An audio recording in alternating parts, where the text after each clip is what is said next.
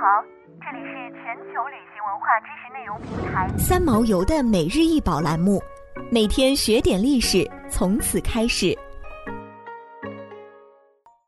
黑漆嵌螺钿梅雀纹八方盘，高三厘米，直径二十九点五厘米，盘以黑漆为地，八方盘边缘装饰八朵菊花图案，盘中间嵌螺钿梅雀图。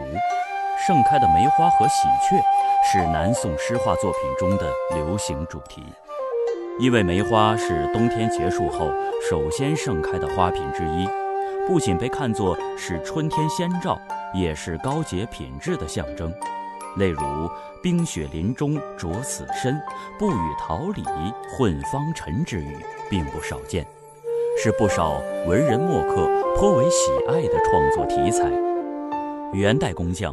继承了宋伯仁开创的花鸟画借物抒情的传统，而且梅与梅同音，民间多以喜鹊比喻喜庆的事儿。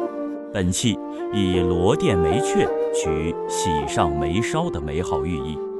漆器是一种用生漆涂在器物胎体表面，作为保护膜制作而成的工艺品或者生活用品。中国古代的漆器工艺，早在新石器时代就已经出现。周朝开始，漆器除了用朱黑二色修涂，还用贝壳、金、玉等材料装饰镶嵌入漆器。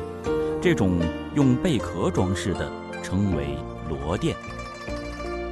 螺钿，螺是材质，一般有珍珠内层的螺棒。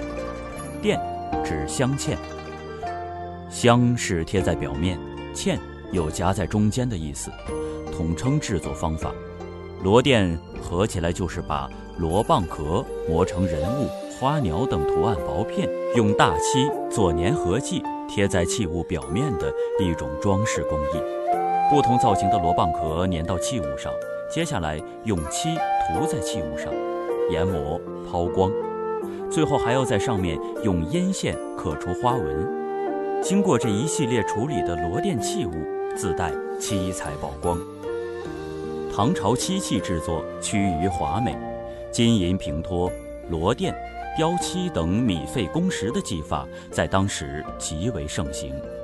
到了宋代，漆器的制胎和修的技艺已经十分成熟，漆器所制作的器皿样式多且富变化，造型简朴。表现出器物结构比例之美。元代漆器以镶金、螺钿和雕漆最为重要。